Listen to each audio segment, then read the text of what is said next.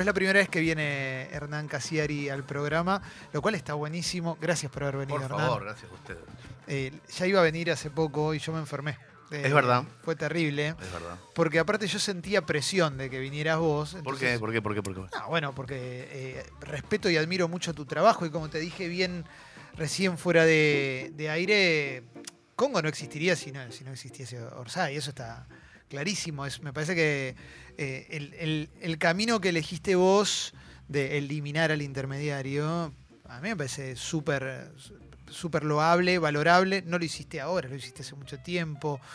eh, y me parece que, que, que- que es muy inspirador, la verdad que no me parece, estoy seguro que es muy inspirador. Hay algo ahí que tiene que ver más con los tiempos que, con, que conmigo. Mm, Eh, yo empecé a hacer, en, en realidad me renuncié a, a las editoriales donde, donde se publicaban mis novelas y mis cuentos y a las columnas de diarios del mismo día. Sí. Se va a hacer 10 años ahora en septiembre. Y me parece que no fue por una cuestión propia, sino una cuestión de los tiempos, de cómo se venían manejando las cuestiones. Todos empezamos a ver en esa época que había algo que ya estaba de más, Sí. que la intermediación era una cosa que era muy, muy del siglo XX, muy del siglo XX. Era necesario en el siglo XX, no teníamos redes de comunicación propias. Sí. O sea, sí o sí necesitabas a un tipo que pusiera un cartel gigante en la autopista para avisar que había un programa de radio y después decirle a un montón de auspiciantes si por favor no me dan plata para cubrir la señal de ese programa de radio o para la contratapa de esa revista cultural. Mm. Y con esa plata, con la plata que te daba esa empresa tipo Coca-Cola, ibas al subte y se la dabas al subte para que pusieran carteles diciendo que existía tu programa. Y era todo un pase de manos de empresarios Sí. que finalmente terminaban decidiendo hasta cuándo lo podías hacer. Sí. Es- Un es- día llegó la gente. Y cuando llegó la gente, le- pudimos empezar a hablar directamente con la gente. Che, ¿quieren una, una radio distinta? ¿Quieren una revista cultural que no tenga publicidad? ¿Quieren un disco que no esté solventado por las grandes discográficas, sino por nosotros mismos, con conciertos? Y... Es fantástico que se pueda hacer todo eso. Y me parece que vos decís, Congo no hubiera existido sin Orsay. Yo creo que Congo y Orsay no hubieran existido sin redes de contención. No, eso ni hablar porque, de hecho, Congo no hubiera existido si no nos rajaban a todos. ¿no? Como, Para como empezar, primera para medida. empezar, claro, sí, claro, totalmente, claro. porque en definitiva ese, ese sistema obsoleto que vos mencionás aún tiene una vigencia muy fuerte y para nosotros en su momento representaba una comodidad porque era ibas. Es que esa es la cagada. Sí. Esa es la Es cagada. muy cómodo. Hay un, un- un filósofo asiático del que no me acuerdo el nombre, ni, es rarísimo, que dice que los- las tres grandes males del siglo XXI, las tres grandes adicciones del XXI son la heroína, los carbohidratos y el sueldo fijo. Y bueno, ahí está. Sí. Es esa comodidad de decir, bueno, yo no me puedo mandar a ningún lado porque me están pagando un sueldito, entonces me quedo. Esas son las opciones, renunciar o que te echen para que estas cosas empiecen a ocurrir. Sí, el sueldo fijo. en- Lo que pasa es que también me parece que nosotros eh, tenemos siempre ese fantasma de la crisis, ¿viste? Sobre todo los que venimos de un hogar de clase media que es guardala, guardala Claro. porque nunca sabes si los abuelitos después te terminan dejando su departamento porque no la disfrutaron. Entonces, no solo es, es, es una adicción que viene, que, que es histórica, digo, es muy difícil de romper. Me parece que es la más difícil de romper. Es complicadísima, es complicadísima, pero me parece que hace 20, 30 años los trampolines que había para tirarse esas piletas estaban rotos y las piletas estaban vacías. Y ahora medio que los trampolines están un poquito más fuertes y ves un poco de agua desde arriba. Ves que hay otros que lo han empezado a hacer. Ves sobre todo que se divierten más. Sí. Yo noto eso sobre todo. El tipo que está trabajando en una multinacional periodística o de lo que sea, no vuelve contento a la casa. Sobre todo eso veo. Sí. Y después veo otra gente que gana menos, pero que la hace por, por- desde el costado autogestivo, que también vuelve hecho verga a la casa porque hay que laburar un montón, pero Sí. está lleno de proyectos, los ojitos le brillan, ven que puede haber algo del otro lado. Esa es la diferencia, no es un tema de plata. Vos tenés, un- yo siento, y, te lo pregunto también, pero yo tengo la sensación comprobadísima por to- to- todas las veces que te escuché que tenés un don para la narración. Eh, yo te escucho hablar y me quedé, me engancho, me engancho y cuando, no sé, cuando veía, vi varias charlas tuyas de- o presentaciones en lugares, te diría que en la mitad terminé llorando y un montón de eh, la, de tu viejo sobre todo todos los que tenemos alguna historia con nuestro padre de, haberlo perdido jóvenes o lo que sea también viste hay como un montón un montón de eso que, que, para mí tiene un valor importantísimo que para mí es un don que es muy difícil de, trabajarlo ¿cuándo te diste cuenta que, que, si hablabas te iban a escuchar? Eh, hay como momentos eh, con el diario del lunes empiezo a encontrar detalles en la infancia pero con el diario del lunes. Hmm. Hoy que trabajo de esto y que lo hago, digo, ah, es verdad. E incluso me lo dicen amigos. Cuando tenía 8 o 9 años, vos nos contabas. Claro, es como que se va armando el rompecabezas, pero desde, desde la hora, iluminado desde la hora. Yo la verdad que no, no, tenía mucha noción de eso.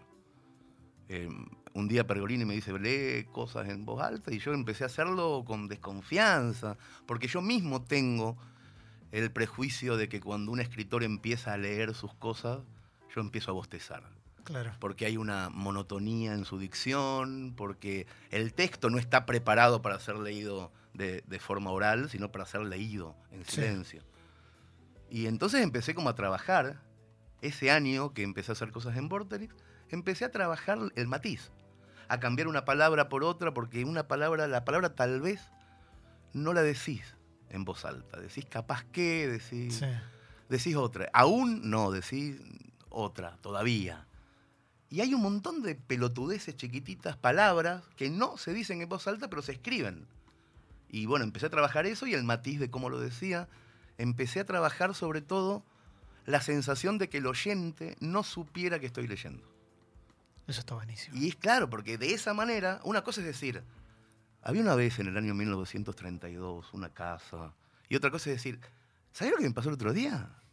entras de otra manera al, relato si yo soy un amigo tuyo que está en la sobremesa de un asado. Sí, totalmente. Entrás de otra manera. Entonces yo empecé a trabajar eso a efectos radiales, después lo empecé a trabajar a efectos auditorios, después me di cuenta de que no tenía que leer, de que podía levantar la vista, y después empecé a utilizar el cuerpo, el gesto, el silencio. Es divertidísimo. Eso en YouTube se nota. Tus primeras presentaciones que se te nota leyendo, pero ya en tus primeras presentaciones, eh, cuando hablaste de lo que quisiste, siempre hablaste de lo que quisiste, a eso apunto.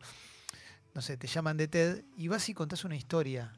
Pero no, no vas con la, para caer en el lugar común, fracasá porque yo fracasé y ahora soy millonario. Ah, no, Hernán Pérez con punk. pero igual me, guarde, Dios me libre me guarde. no, no, de hecho sufrieron mucho los chicos de Jerry Garbuski y todos los del, TED, porque ellos usan coach y te cauchean, entonces vos tenés que mirar para adelante y pegar un saltito en tal momento y decir ciertas cosas y venir como tres meses antes eso, a esas cosas donde te lavan el cerebro para que sea yankee, ¿no? Y que hables como un yankee. Y yo no fui, nunca. Estaba como loco. Jerry Galbuski, que es el dueño del, almacén ese, empezó a, Yo llegué y, ¿qué vas a hacer? No sé, lo estoy escribiendo ahora en el hotel, le digo ese día. Y no, no podéis venir con papeles, no, esto se, hace, no, yo qué, yo voy a leer, le digo, ¿qué me importa? Y me subí y muy nerviosamente, porque lo había escrito ahí, leí lo que me parecía que tenía que decir. Y cuando terminó, medio se le pasó el, susto porque la gente empezó a aplaudir y se empezó a poner de pie y ellos empezaron a decir una cosa en inglés que yo no sabía qué era. Que era como que lo están ovacionando de pie, que es que para ellos es como un galardón. Claro, sí, poner sí, un tipo ahí que lo ovaciona. Estando ovación, estando, están no sé, una cosa en inglés. Standing ovation. Eso, esa cosa. y estaban como que ellos habían hecho un gol. Sí. Y se abrazaban entre ellos, a mí no me daban bola mucho. Pero bueno, y funcionó. Pero ahí yo estaba muy nervioso y después aprendí a perder los nervios, digamos. Hay una cosa con. Vivimos en una era de urgencia. De todo es urgente. Y decís, bueno, mira este video. No, pará, loco, dura dos minutos. Yo no voy a ver algo de dos minutos. No tengo tiempo, ¿no? Y, hay un montón de, debates culturales ahora eh, que, con el cine, con un montón de cosas. Te voy a, voy a tratar de ir a todos esos lugares. Pero yo entiendo a Orsay también como una toma de posición con respecto a eso, porque yo Orsay no la puedo leer en un día. Yo Orsay la tengo que disfrutar, me tengo que poner un rato largo, crónicas larguísimas. Eh, eso es una decisión 100% de plantar una bandera. Son decisiones políticas, pero no de la política, del chiquitaje de la política que ocurre en estos años. De la gran política. son decisiones políticas. Hay una decisión política que es que la revista sea muy cara, por ejemplo, Mm. que es una decisión. Nosotros la podemos llenar de publicidad y que sea gratuita y entregarla en el subte y quedaría en los tachos de basura de la cuadra siguiente, como ocurre con todo lo gratuito. Sí. Estamos tremendamente acostumbrados a conseguir cualquier cosa de forma gratuita y a desprendernos de eso con una facilidad. A mí me pasó, un año antes de, de empezar con Orosai, que me conseguí la discografía completa de Caetano Veloso en, un, en, en- en ese momento sería, qué sé yo, estas cosas de P2P. Sí. Y me la bajé, digo, tengo la discografía completa de Caetano Veloso, no lo puedo creer, estaba contentísimo. A los cuatro días la computadora se empezó a ralentizar y la tiré a la mierda. y digo, la concha de la lora, ¿qué estoy haciendo? Y cuando empezamos a hacer Orosai, una de las grandes decisiones era, le pedimos plata a anunciantes para que sea muy barata para el público, o le pedimos la plata al público, a la gente, al que de verdad quiere esto. Y le pedimos bastante. Y terminamos tomando esa decisión porque estábamos hartos de tirar cosas valiosas porque eran gratis.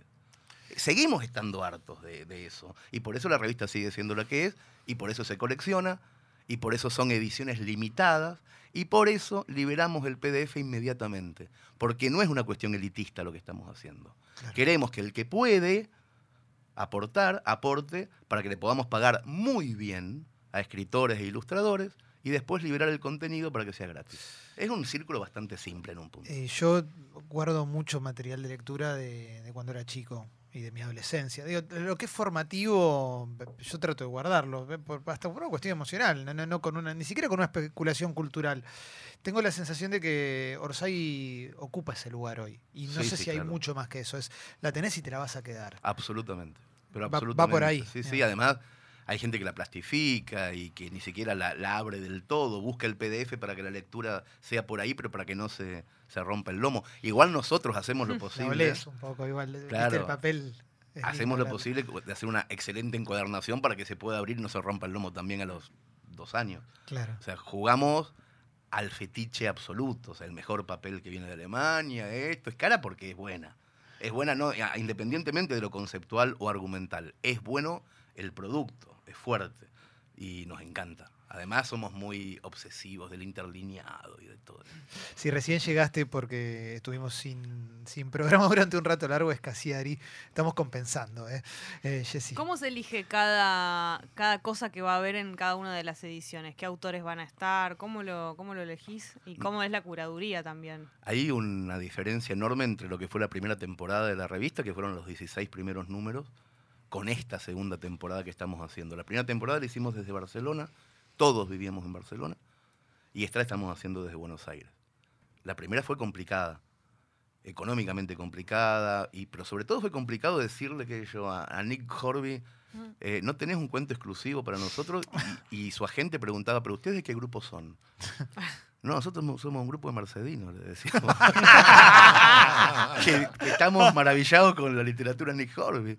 Y después, una vez que llegamos, no teníamos nada para mostrarle. Nick Horby aparece en el número uno de la revista. Claro, mira si te van a dar esa revista gratis. ¿Y a, a él llegaste o solamente.? No, llegamos. ¿Y? Llegamos, pasamos por el costado. En ese momento descubrimos que el intermediario o los intermediarios eran los representantes que no le hacían llegar la propuesta al autor. Como te pasaba con tus libros en un Claro, montón de librerías. los propios representantes o las editoriales. Y un día llegamos al teléfono de él y uno de nosotros, el, el único que sabía hablar inglés, habló con él y le dijo, mira, estamos haciendo esto, es de esta... ma-". Y le encantó. Y entonces nos entregó un texto larguísimo que tradujimos nosotros, que le pagamos a traductores porque no estaba en castellano. Y Nick Horby estuvo en el número uno, igual que Horacio Altuna, del que ahora soy amigo, pero en ese momento era mi ídolo, no era amigo, le toqué el timbre. O sea, yo puedo, puedo jugar con mi inocencia a pensar que si Nick Hornby escribe lo que escribe va a tener la sensibilidad suficiente como para coparse con estar en Orsay. Y a nosotros nos da esa impresión. Sí, Si estamos tan, admiramos tanto a una persona, no pensamos nunca que es un forro. Claro. claro. Que va a estar en, ot- en- va a estar parado en un pedestal diciendo, no, yo solamente con las grandes corporaciones. O sea, y nos da la impresión de que no, y llegamos y. Estamos y- a un grado bueno. de separación de Nick Horby. Sí, es que, claro, es verdad. Es que, bueno, al Arsenal ahora le va más o menos bien. Claro, claro, Entonces, es, qué verdad, sé yo. es verdad. Pero ah, contestando la pregunta, nosotros nos sentamos a la mesa y soñamos. O sea, eh, tenemos como fantasías muy fuertes respecto a cosas. Hay un autor mexicano que se llama Mario Gratín, que es tremendamente surrealista, y nosotros queríamos que las ilustraciones de un cuento que nos diera él las hiciera el flaco Espineta. Y los convencimos a los dos. Y se hizo. Pero son cosas rarísimas, cosas que están como... nos- en ese momento, yo ya no fumo, pero en ese momento nos fumamos un porro y, y nos íbamos a cualquier parte a especular sobre ideas Y trasnochadas. nunca hubo una que dijeran, no, esto.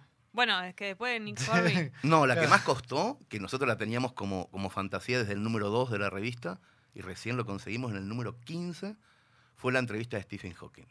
Pero no lo que hacen los medios del mundo, que es mandarle un cuestionario y él lo contesta con su maquinita. Queríamos apretar los botoncitos de su maquinita, que nos hablara de cómo habla. Claro. Que n- ¿Cómo estar en la casa de él, que eso no había ocurrido nunca, no lo había hecho nadie. Y llegamos uh, un- dos años después, después de muchas vueltas. ¿Quién fue? muchas vueltas. ¿Fuiste Fue- vos? No, no, Ah. no, no. Fue un científico argentino. O sea, llegamos por ese lado. Alguien que lo tenía que conocer. Claro, sí, sí, que ahí- entendiera y- que le y habla. ahí claro. en, en Oxford o en Harvard, no sé dónde carajo estaban, todos estos, los más inteligentes del mundo, y un argentino.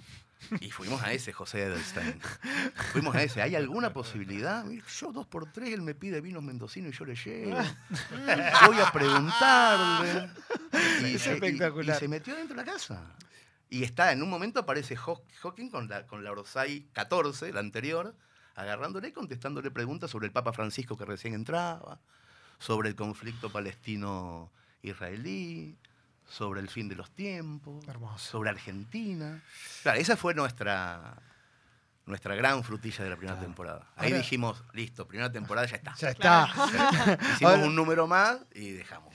Ahora vamos a entrar en, también en los consumos personales de, culturales, ¿no? De Hernán, porque tengo muchas ganas de hablar de esas cosas. Antes había pregunta de Calo. Y después- Sí, te da, te- justamente al de haber tenido una primera temporada con, tanto, con tantos highlights, ¿te da miedo una segunda temporada? Decir, No, "Che, es mucho Ya más llegamos a fácil. Stephen Hawking, le sacamos una foto a Stephen Hawking con la revista, ¿qué nos queda? Me parece que las primeras temporadas es lo mismo que con las series. Uno es como que deja todo en el asador y después descubre en qué es mejor. Y en esta segunda lo que estamos haciendo es alarde de guion. Estamos alardeando de lo que sabemos hacer bien, con un relajo completamente distinto. Bueno, para, sabemos- ¿cuál es la, la nota más importante de la primera? ¿No, no es la de Silvia Zuller? Del Claro, primer es que- número. que es alucinante. Pasás de Hawking a Silvia Zuller y con un texto increíble de Juan Sclar. Con un texto que no puede ser tan bueno. Claro. Y después, bueno, Juan sigue creciendo número a número en la revista. A Juan lo, lo descubrimos como lector en el número 9 de la primera temporada. Era un lector. Un lector que un día nos manda un texto que nos parece buenísimo y lo publicamos sin decirle nada para poder grabarlo cuando iba al bar a buscar el número 10, el número siguiente. Él iba como lector a buscar algo y abría en la página 42 y estaba él como autor. Y fue alucinante porque después me mandó un mail de agradecimiento tan bueno que se subió al escenario del bar a, a leer ese mail en la presentación de la siguiente revista y después empezó a crecer como escritor y para mí es de lo mejor que hay de su generación. Sin duda. Juan es, es alucinante como escribe. Sin duda. Pero esas cosas son las que nos divierten también, poder encontrar gente nueva, o sea, poner un texto de Nick Horby, como, Hmm. para ponerlo de símbolo, al lado de alguien que conoce la madre nada más. Y lo mejor de todo, pagarles lo mismo a los dos. Eso, porque después hay una cosa que hacen mucho los diarios europeos, sobre todo el país, cuando busca humoristas gráficos, al humorista gráfico español le paga X euros y después busca uno en Guatemala y le paga en pesos guatemaltecos dos euros y medio. Bueno, a- Hay que tener cuidado con eso también. bueno, acá los medios grandes suelen pagarle lo mismo a todos, pero, Pero, pero de otra manera, ¿no? De, de la manera guatemalteca. sí, sí. sí, sí, sí, sí, de Guatepe Orteca, sí, sí. Eso está claro. Y hoy, bueno, hace poco había una noticia que había circulado que Netflix iba a agregar una función que era verlo en 1,25 Ujú. velocidad Sí, sí, a, sí. a- a todo. Y los programas también, algunos duran 20 minutos, hay mini documentales. En el medio apareció esta película monumental Irishman. eh, sí, y, y ahí se armó un nuevo debate sobre cómo hay que verla. ¿Y, y a vos qué te pasa con todo eso? ¿Te ¿Tomas una posición como consumidor también?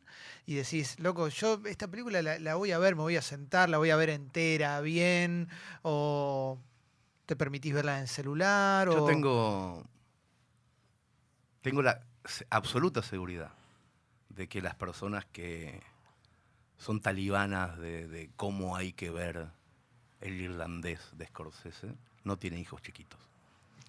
Esa, esa- tengo Gracias. esa enorme seguridad. Sí, porque hay que verlo de tal manera y de tal otra. No tenés nene, boludo. Eso te pasa. Tenés 42 años y nunca tuviste hijos. O sea, necesitas tener una familia para dejar de ser tan pelotudo. Eso pienso. Eso es hermoso. Eso pienso yo. Es O sea, veo gente de 40 y pico, palermitanos, Mm. hablando de cómo hay que ver Irishman o de cómo es la política y digo, no tenés hijos. Estás pensando en No vos tenés nada más. tiempo de. Solamente pensás en vos. No, no te tenés que levantar a las siete y media porque alguien llora. Nadie, ni en Formosa ni en Tucumán, sos de derecha y querés ver Irishman así. Eso, fue- eso creo que es espectacular. Pero de una, ¿eh? Sí, sí, Me sí, Una sí. bronca, una bronca me da. ¿Y que, en qué momento, y esto me dispara otra cosa entonces, a partir de esto, ¿en qué momento la discusión se convierte en paja mental? No sé. ¿Viste, no sé- que, viste que existe, en un momento decís, ¿para qué estamos discutiendo Pero esto? ¿sabes por qué lo digo? Porque yo hubiera sido así. No lo digo desde, desde ningún pedestal. Yo vine hace cuatro años a vivir acá, a la, Argentina de vuelta. Y si yo hubiera venido y me hubiera quedado soltero, me hubiera alquilado un departamento súper lindo en, en Palermo, en Puerto Madero, porque tengo plata. Lo puedo hacer. Soy ingenioso, soy cínico, pero obviamente sería esa gente. Pero obvio sería ese. Porque no, no, no. La única manera de no ser ese es que te enseñen a no ser ese. Sí, que estés tener- muy ocupado. ¿sí? Es, es que tener una mujer que te diga no seas pelotudo, de- después tener un, un- un nene y darte cuenta que las cosas importantes son otras, que la, que la paja mental. No tenés tanto tiempo para la paja mental cuando tenés una vida plena. Eso es lo que pasa. Por eso hay gente que es de derecha, nada más que por eso. ¿eh? A mí me pasó con, con el irlandés que mi primer plan dije, la voy a ir a ver al cine. Y tengo esto y tengo una pizzería. La vi un domingo a la tarde. Claro. Me, quedaron- me quedé un ratito. Le dije a mi novia, alejemos los celulares un rato y veámosla, que sea lo que Dios quiera. Paremos para mear. Pero es eso, es como es, te tomaste el micro Mar del Plata. Es, Claro. es- es Sí, sí, la a full. oportunidad que tenés y no, y, no- y no hay otra, y no hay otra. Pero, pero bueno, es una época también de, de mucha, de mucha urgencia en la información. Sí, se habla mucho. Eh, se habla mucho de la fake news como un fenómeno de esta época. Existe, digo, no es que se habla y no existe. Eh, ¿Cómo te proteges vos de todo eso? No me protejo mucho. No, no, no, no utilizo mucho la protección. Voy, eh, voy por todos lados como, como, como cogiendo sin forro a la información. No, no me importa. No me importa. Eh, bueno, para como- alguna veneria te agarraste, ¿seguro? Sí, sí, claro. Sí. Y, y- y al mismo tiempo tengo mucha confianza en que voy a poder filtrar después a la noche todo eso y voy a sacar algo que tenga más o menos sentido. Muchas veces me pasa que estoy charlando eh, con mi mujer o con algún amigo y me dice, no, mira, eso que estás diciendo con tanta seguridad, en realidad no, no es así. Y me explican. Lo que sí sé es que no trabajo de difundir eso. Ujú. Mi trabajo no es eh, hablar de lo que yo leo o escucho todo el día. Entonces me, me cuido menos. Si yo trabajara de, de tener un programa de radio todos los días y estaría súper atento, claro. Pero como no, no es mi laburo y tampoco me importa, y soy más antropológico, o sea, no voy año a año con lo que pasa en la Argentina o en el mundo.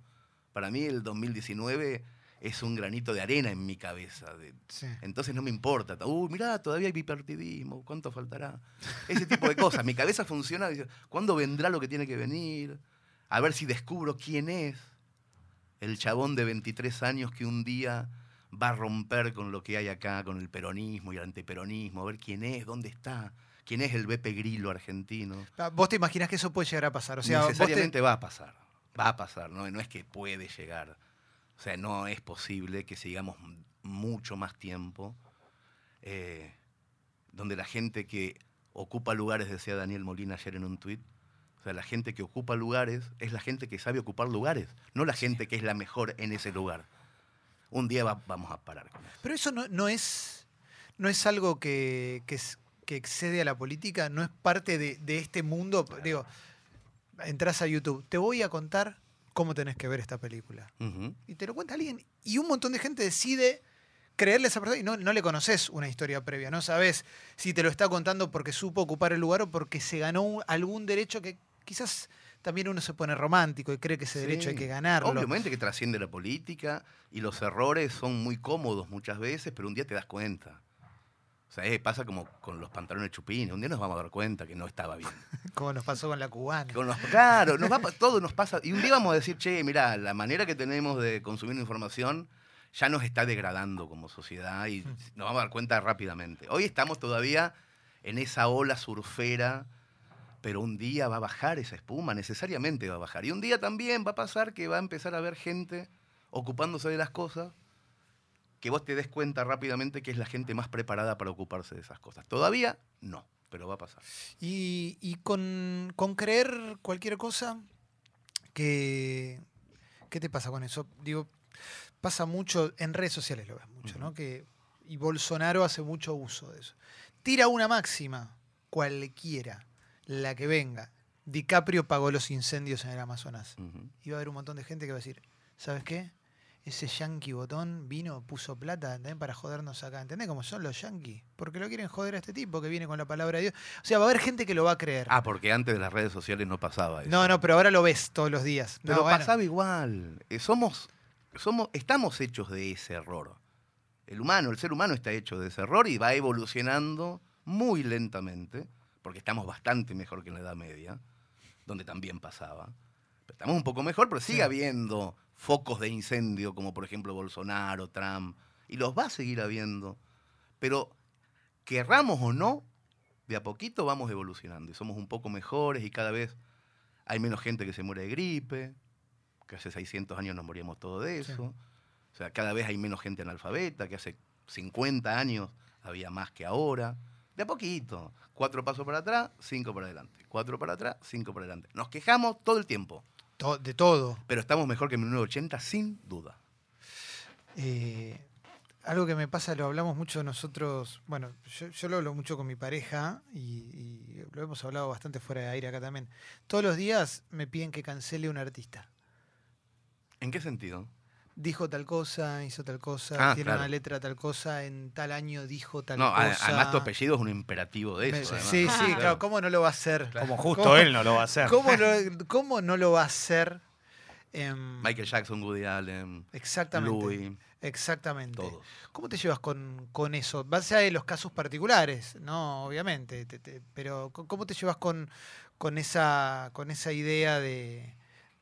En, en muchos casos prácticamente borrar de la historia. un por ejemplo, fui al Museo de Picasso y subimos unas stories. sí. Y a mi novia le llegó un mensaje que decía: basta de darle visibilidad a Picasso. Ok.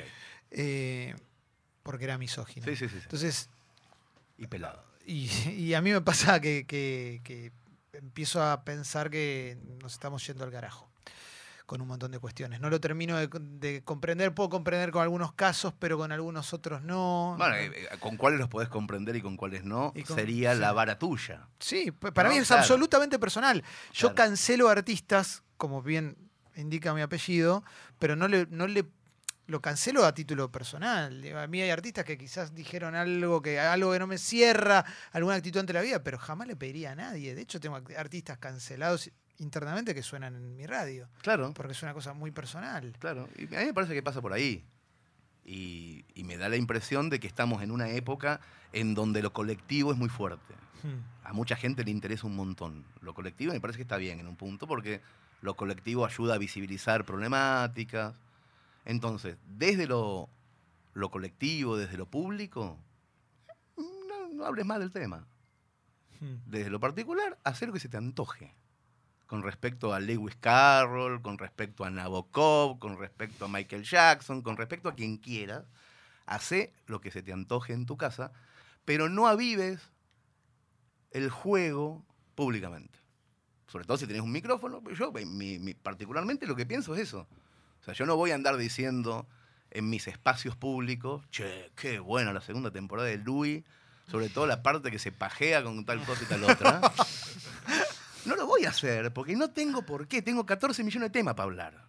¿Por qué voy a hablar justo de uno que me van a venir 14 millones a decirme que no tengo que hacerlo? Si yo ya sé que no lo tengo que hacer públicamente. Después, en mi casa, miro las temporadas de lo que quiero, escucho la música que quiero, leo los libros de 1950 que se me antojan y hago lo que se me antoja. Y con mis amigos en mesa chica hablo con total libertad. Mis amigos y mis amigas. Hablo con total libertad. Hay un momento en donde descubrimos que públicamente, con micrófonos en la mesa, no podemos hablar hoy con total libertad. Pero no debemos creer que eso es dictadura, debemos creer que eso es apoyar a una problemática tremenda que incluso muchos de nosotros ni sabíamos que existía. Porque yo particularmente no sabía, de verdad, ¿eh? Hmm. digo, que a todas las mujeres que conocí en mi vida, alguien a los 12 años le mostraba la pija en la calle. Yo no lo sabía. Te lo juro. No, Lo eso, empecé a es, descubrir. eso es una revelación que un día tenemos los hombres, viste, que de repente Claro. todas las mujeres que conoces te dicen, bueno, sí, a mí a los 12 no, a los 9. Claro, Viste que- exacto. Y yo no lo sabía. Y yo em, entro a pensar, 1988, entra una novia a mi casa medio llorando, no me dice por qué. Ah, boludo. Ah, claro. Ellas no nos decían. Por vergüenza, porque no, porque no le salía a decir. Pues no le íbamos a creer tampoco. Y ¿no? cuando vos no sos el que muestra la pija, no lo sabés. Porque ni te muestran la pija vos, ni vos sos el que muestra la pija en 1984. Entonces, ¿cómo sabés si la chica no te dice? Bueno, empezamos a descubrir una serie de cosas. Esa serie de cosas es tan grave como el holocausto. Y nos vamos a poner a hacer chistes de eso. Públicamente. Vamos a empezar a... Somos unos pelotudos hacemos eso.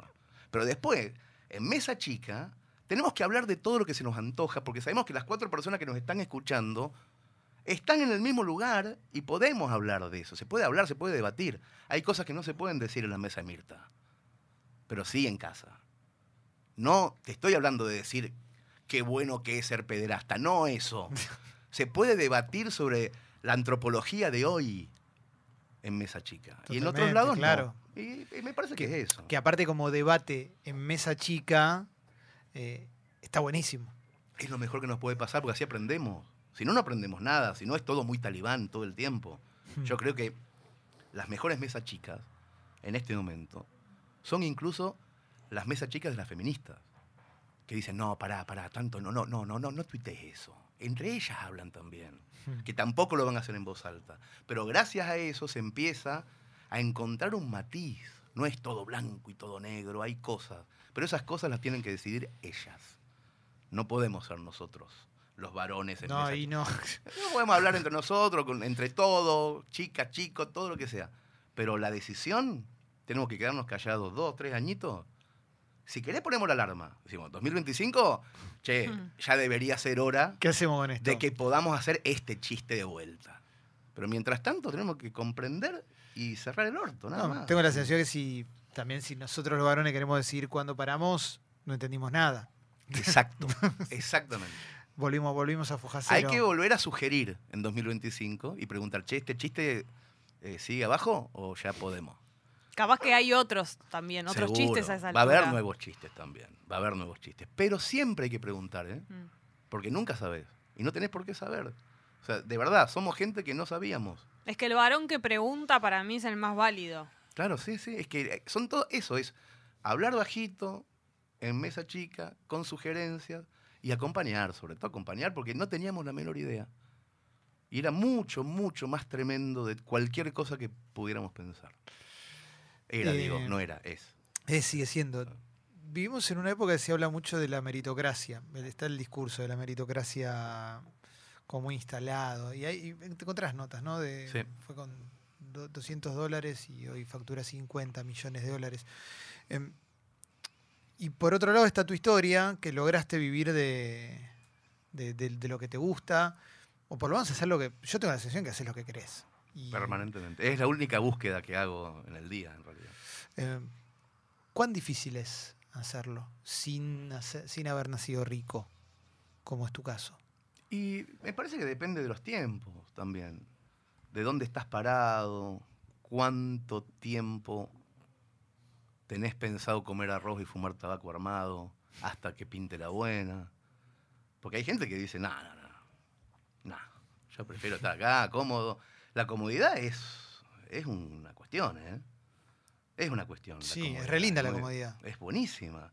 Yo muchas veces tengo, tengo un montón de amigos que son escritores, que es mi rubro, que escriben un libro buenísimo, que les va súper bien en ventas, a los que yo les digo, vos, vos sos consciente de que te están cagando, ¿no? Los de Planeta, los de MC, los de Mondador. Mm. O sea, que ni imprimen lo que dicen que imprimen, o sea, está todo bien, pero vos sos consciente que podrías hacerlo de otra manera y te iría exactamente 70% mejor? Y me dice, sí, boludo, pero hay que hacer lo que haces vos, que estás todo el día haciendo cosas, yo quiero fumar porro. tranqui-". Eso es, está bárbaro. Está bárbaro, o sea, no, no, no es necesario tampoco ir para ese lado, pero si te gusta ir para otro lado, si te, si te la bancás, a mí me parece que está bien. Puede andar. Va a andar. O sea, te lo digo 10 años después. O sea, yo empecé hace 10. Sí. Yo te digo lo que pasa 10 años después. Es tremendamente más rentable. No te estoy hablando de felicidad, porque parece que nadie escucha esa parte. Todo el mundo cuando habla de meritocracia no te dice, che, es mucho más feliz que hace 10 años. Te dice, empezó con 200, terminó con 50 millones. O sea, es como que todo el mundo entiende que la felicidad es eso. Y te cansás de decir, de decir, es mucho más lindo, es más divertido, trabajás con amigos, nadie te corre. A nadie le importa. Bueno, yo voy a decir la otra parte. Es tremendamente más rentable. Ganás un montón de plata si mandás a la mierda a todos. Pero mucha más, ¿eh? 10 años después. A ver, tengo Casiari a la carta. Esto es 4 de diciembre en Banfield, 5 en el Palomar, 6 Tilcara, 7 Salta, 21 Buenos Aires. Anda a ver el irlandés en el medio de todo esto, supongo, ¿no? Eh, también vas a estar, eh, van a estar los cuentos de Casiari, acompañados por Cucusa Castielo en el Cosquín Rock, 8 de febrero. ¿Vos vas a estar ahí también? En el Cosquín Rock estoy Sí. todos los años. Eh, Casiari leyendo gratis en febrero en la Feria del Libro de Cuba, cuentos dibujados Argentina, Uruguay, abril de 2020, España, junio de 2020. Bueno, mirate una serie, mirate, mirá, mirá en Instagram videos, ¿eh? Y Casiari y Samba Johnny también en 2020 se visten de traje y de negro para contar muertes, traiciones, dramas amorosos, accidentes mortales y otras historias con un ingrediente común. Todos terminan para mal. Además están los audiolibros en Spotify, textos de hernancasiari.com. Eh, no alcanza el tiempo, ¿eh? pero la verdad... eh, Hernancasieri.com es el lugar donde es una especie de embudo donde está todo lo que hago, lo gratuito, que es muchísimo, y lo que no, que es menos, y que no es, es para el que tiene dos mangos y pueda ir, pero ahí está casi todo lo gratuito en realidad. Todo lo que hago en la tele, todo lo que hago en la radio, mis libros, los PDF, las revistas, sus PDFs. O sea, no hay que gastar un peso. Hernancasieri.com, vas y después, si te gusta mucho y sos de clase media, puedes ir a verme o comprarme algo. Pero primero lo otro, lo gratis. Gracias por haber venido, Hernán. A ustedes, chicos.